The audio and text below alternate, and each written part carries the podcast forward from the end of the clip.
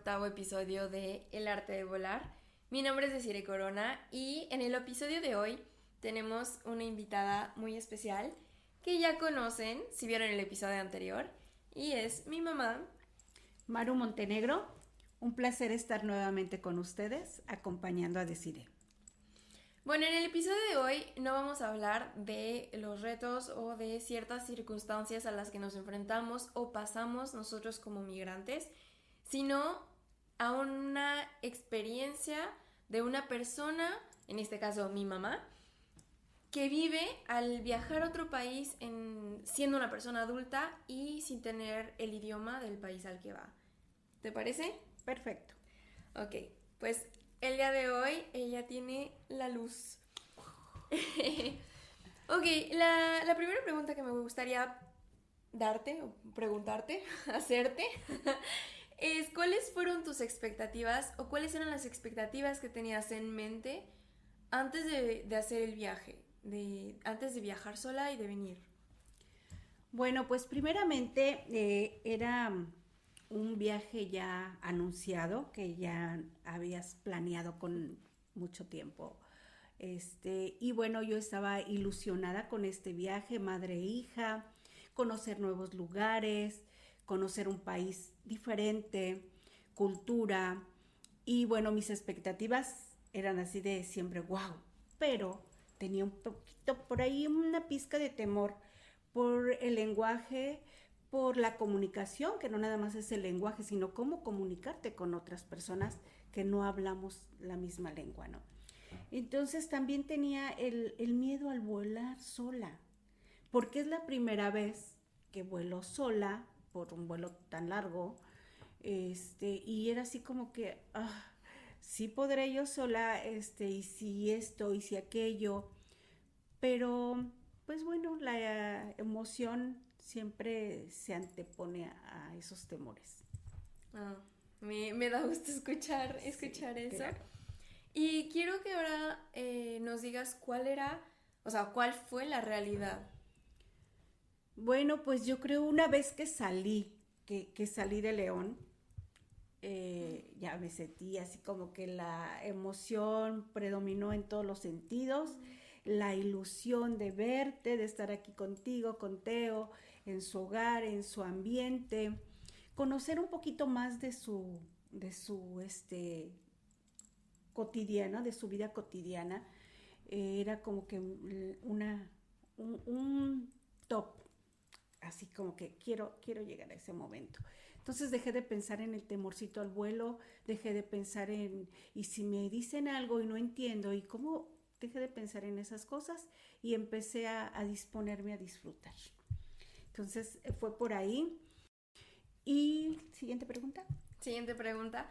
Ok, eh, ¿cuáles fueron los retos eh, y, cómo fue evolucionando el paso del tiempo durante este mes? Porque bueno, es casi un mes ya.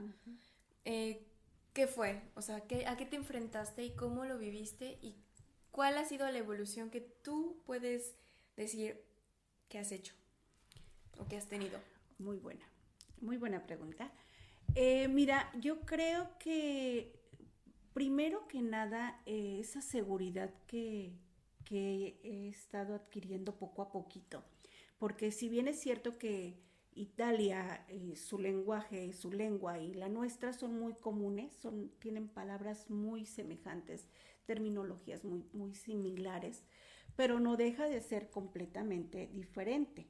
¿Sí me explico? O sea, tienen palabras semejantes, pero es una lengua, un lenguaje diferente. Entonces era así como que, ay, una vez que empecé a enfrentarme al idioma y eh, entendía dos que tres palabritas, yo armaba mi frase y el sentirme siempre contigo de, de ese respaldo tuyo de que ¿Quieres algo? Cómpralo tú. ¿Quieres? Pídelo. ¿Se te antojó? Pues a ver cómo lo pedirías. Y bueno, es importante hacer mención de esto, que, esa seguridad que tú me proyectabas y ese impulso que me dabas me ha hecho decir, bueno, va, o sea, sí puedo, quiero hacerlo, o sea, ahora voy yo, yo lo quiero decir, yo lo quiero pedir. Y bueno, este, también el hecho de sentir siempre el respaldo curiosamente cuando somos madres somos nosotros quienes impulsamos a los hijos, ¿no? Pide las cosas, y vamos a la tienda, pero tú vas a comprar, y vamos, pero tú vas a dar el cambio, y tú vas a pedir esto. Y el hecho de que ahora de este lado digo, ay carajo, tan pronto ya estoy viviendo esa otra etapa, pero me ha servido mucho, me ha dado seguridad, me ha dado confianza, y bueno, tanto es así que eh, los días que estuvimos en, en Italia, pues siempre estuvimos juntas. Aunque yo tomaba la iniciativa de comprar o de pedir o de pagar o de X, este, siempre estabas ahí.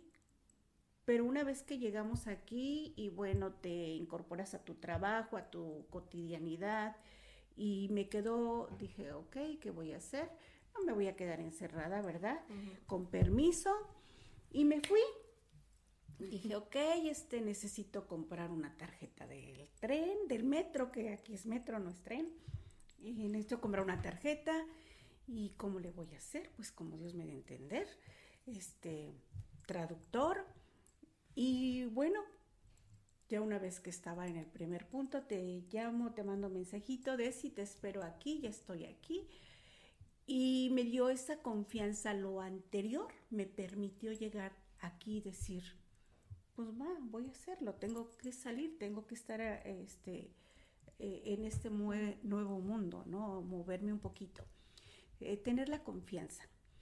Posteriormente eh, tomé la decisión de decir, bueno, pues quiero ir a comprar algo, este, con permiso, déjame ver dónde, este, hay una tienda, dónde hay un súper, y bueno, pues redes sociales, el Google y demás, el traductor, me han servido como no tienen idea.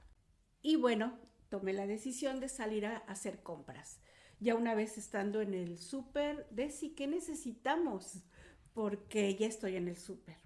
Y mira, ya estoy aquí, yo veo esto y se me antoja aquello.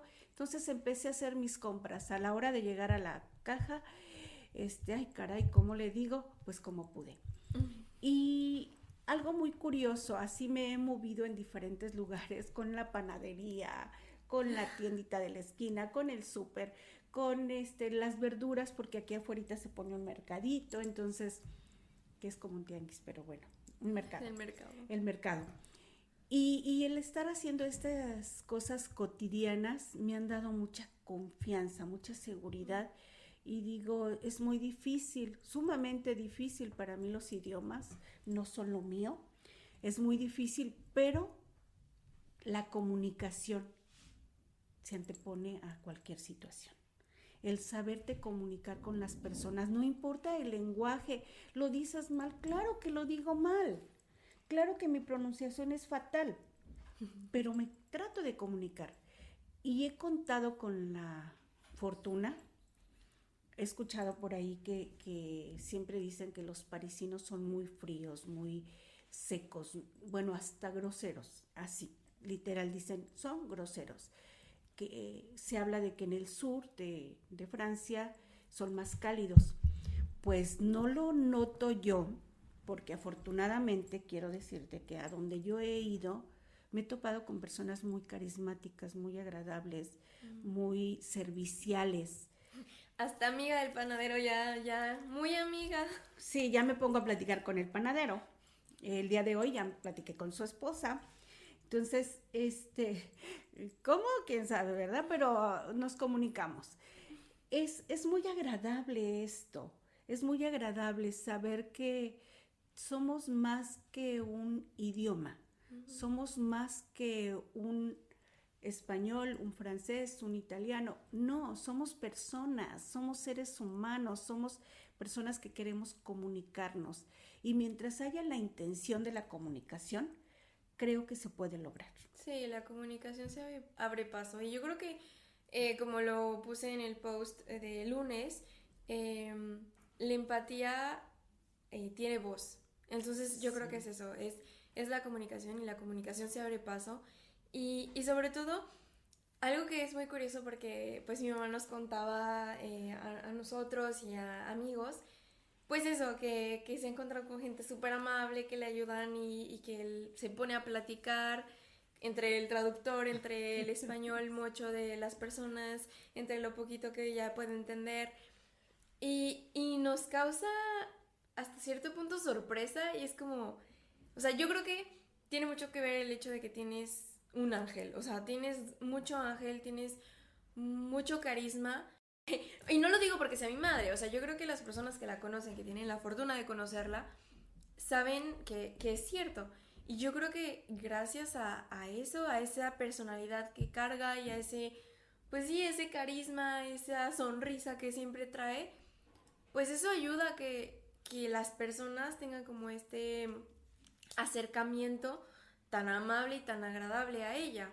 Porque, pues sí, o sea, a todos nos sorprendía como toda esta parte, porque, claro, o sea, obviamente no podemos generalizar, porque no todos los parisinos son así, o no todos los del norte son secos o son groseros, no, pero es cierto que es lo que la gente más escucha o más le toca, desafortunadamente más le, toca, eh, pues, vivir.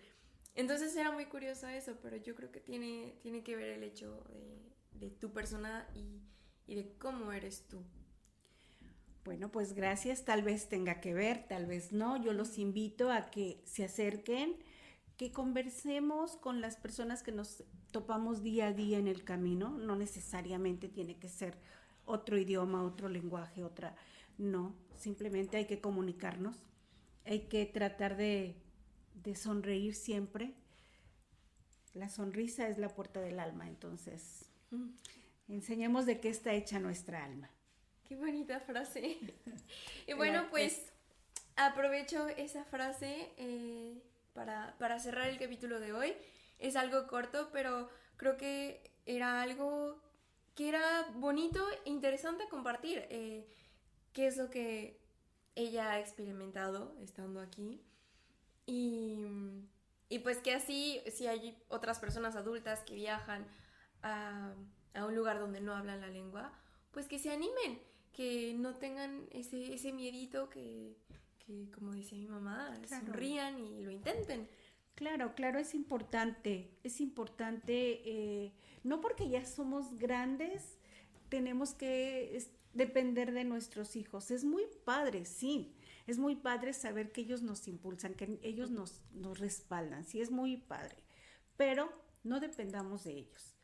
Hagamos lo que podamos, intentemos comunicarnos y pues adelante. El mundo es nuestro también, no solamente de los jóvenes. Ay, qué bonita, qué empoderada. Sí, marido.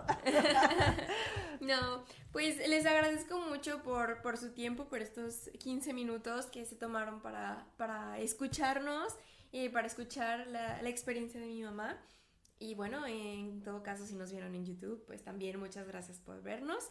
Y eh, no olviden seguirnos en redes sociales, en Instagram como arroba guion bajo el arte de volar, en YouTube como Deciré Corona o El Arte de Volar. Y en todas las plataformas de streaming, pues también ya ahí está el podcast, eh, El Arte de Volar. Y pueden dejar su like, comentario y su, eh, pues su opinión también en Spotify y en otras plataformas. Muchas gracias. Adiós.